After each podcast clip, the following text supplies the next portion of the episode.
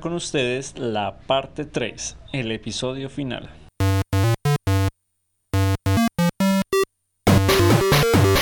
Bueno, y acá también en esa serie, eh, al parecer encontraron las llaves de la encriptación y quieren tratar de desencriptar toda la información que tienen para, para pues, devolver la vida como era antes, entre comillas.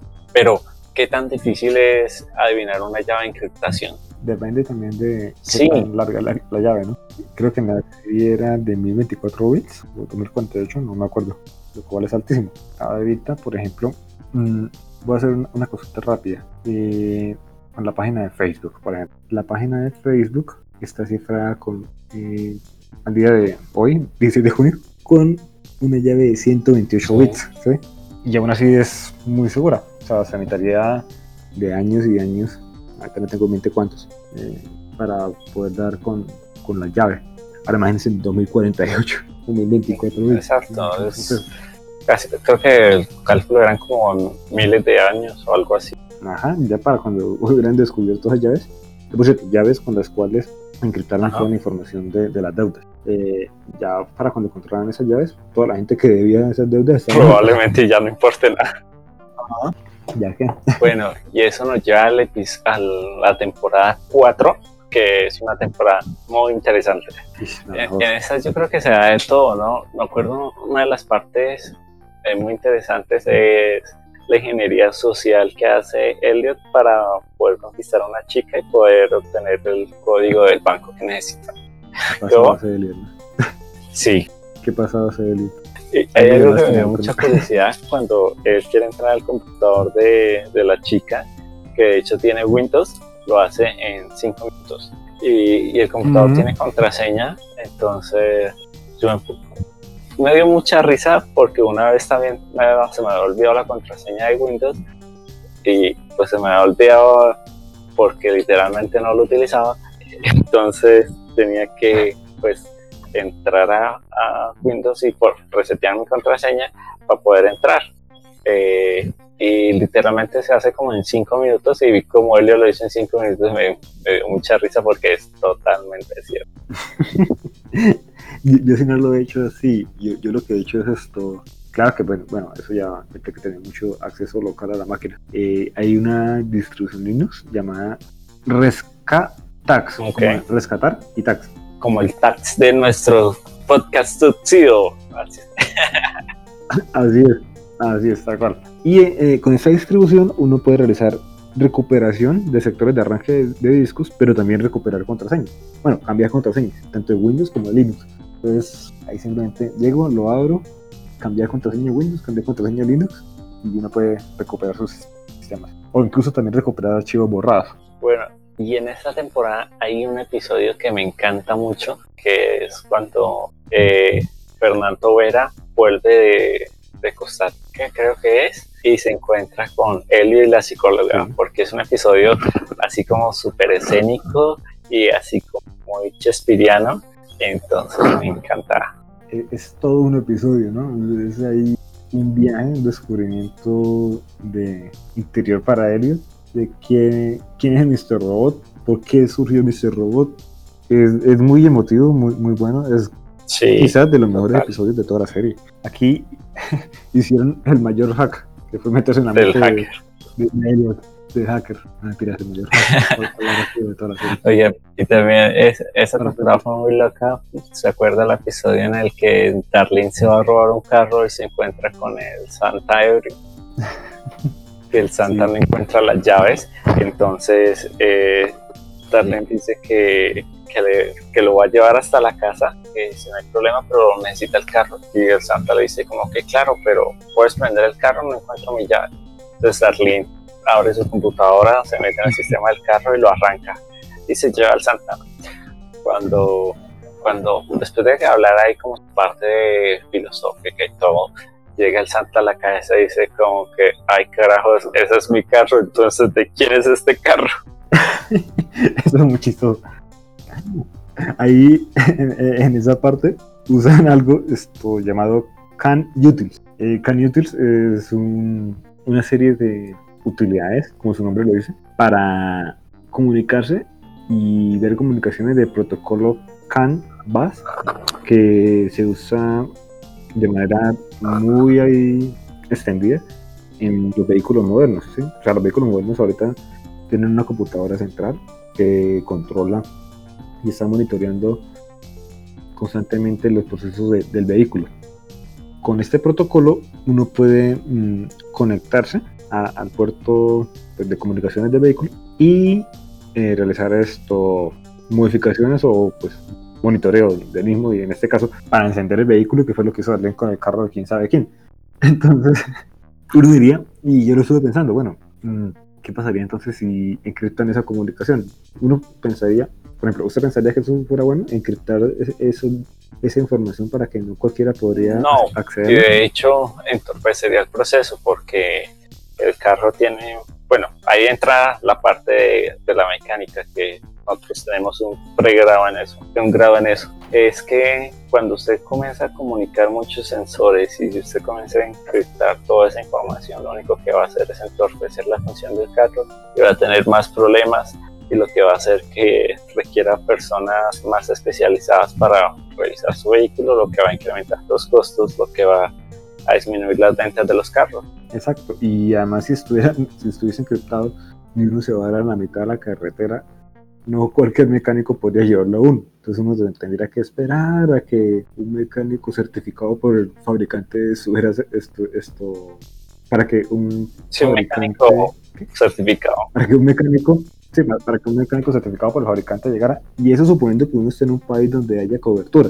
entonces es, es complicado o sea tendría que medirse demasiado demasiadas variables así para asegurar Sí. un poco ese protocolo De hecho, ahora con eso me acuerdo, eh, hay un youtuber que, que repara Teslas y que los hackea y todo, y que ha tenido problemas por porque el carro que tenía era un Tesla, le quitaron como la función de carga rápida, entonces ahora en vez de cargar en dos horas, demora como 12 horas cargando el carro. Entonces, son actualizaciones, pero a veces son tan, tan injustos los, los dueños de las compañías.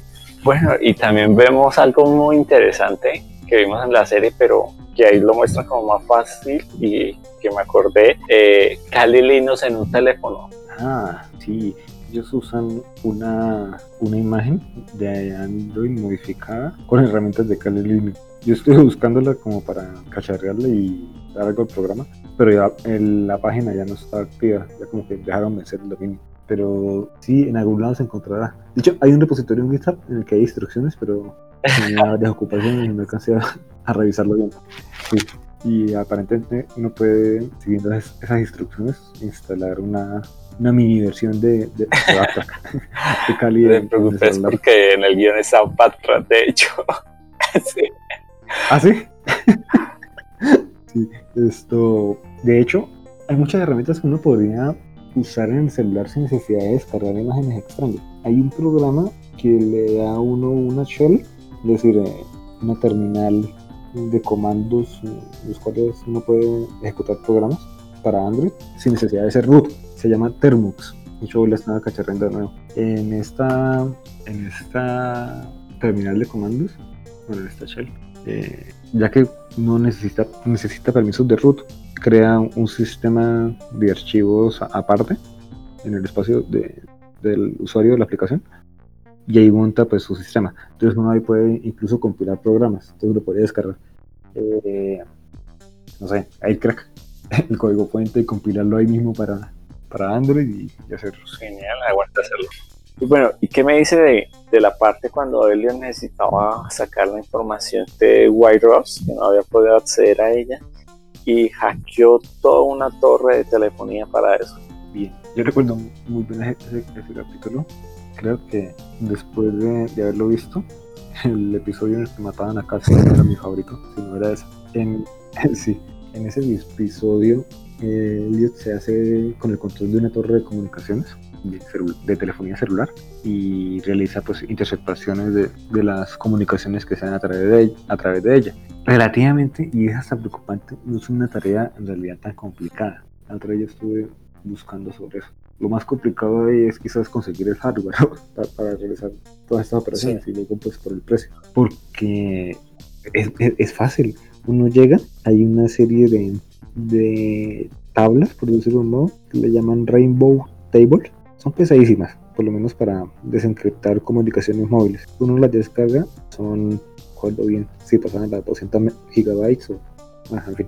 Y con estas tablas, uno puede hacer una desencriptación mucho más rápida a hacerla así a fuerza bruta, pues de los datos que uno lograr interceptar en una red de telefonía celular. Entonces, lo que hace él es básicamente tomar el control de una, de una red, de una torre, eh, interceptar la información que llega a esta. En este caso era los códigos de verificación del Banco de Chipre para, para realizar esto, transferencias bancarias de la gente más poderosa de- del grupo, y así del grupo de los, de, los- de, Deus Group. de grupo, ¿cómo se llamaban ellos? De dos grupos. Entonces, por medio de, de esos juegos logran, logran realizar las transferencias y quitarle todo el dinero a, a todas estas personas. Dinero que luego van a, a repartir por medio de como criptomonedas a, a muchas personas y Sí, a, todo el mundo. Dijeron, dieron una cifra interesante, ¿no? Nunca revelaron la cifra, pero no, e- eso fue como el final de Pulp Fiction. No, no- no sabía que había dentro de, de Madrid. No sé cuánta plata le dieron a la gente en misterio de la vida. Pero bueno, Y bueno, eh, para terminar, ah, en ese mismo eh, episodio donde hackean la torre de tecnología, me parece algo muy curioso que tal vez uno no lo alcance a mencionar es cuando hackean el control para abrir como el garaje, que hacen una interceptación de, la señal y que luego la bloquea por un tiempo. ¿Se acuerda? Sí, era como una repetición de la señal de radio que, que emitía esa, esa antenita Ajá. que se conectaba con el exacto. garaje, ¿no? Si no estoy mal, Darlene conectaba una Raspberry, eh, la dejaba en un puente, bueno, en Ajá. una varilla, una baranda, y ahí está repitiendo. Al Eh, final, ¿cómo fue Darlene ya la- lo quitó y lo dejó. Ah, no, lo abrieron manual. Exacto. Sí, fue Pero algo, algo como tan simple puede Pero ser algo muy importante en un momento determinado. Y de hecho, creo que en una ocasión vi algo en el cual hacían eso mismo, pero con, con estas llaves que usan para desbloquear carros. Sí. Ah, sí. Bueno, quitar la alarma. y, en fin, toman esa señal de radio y la Sí, replican. no como saco reas. Eso es un término colombiano, no necesariamente la enfermedad. Sí, es una mala palabra, no lo vamos a traducir. Eh, pero se refiere como una persona eh, que es muy mala clase. Es otro término colombiano. Sí, muy buena clase. Muy mala onda.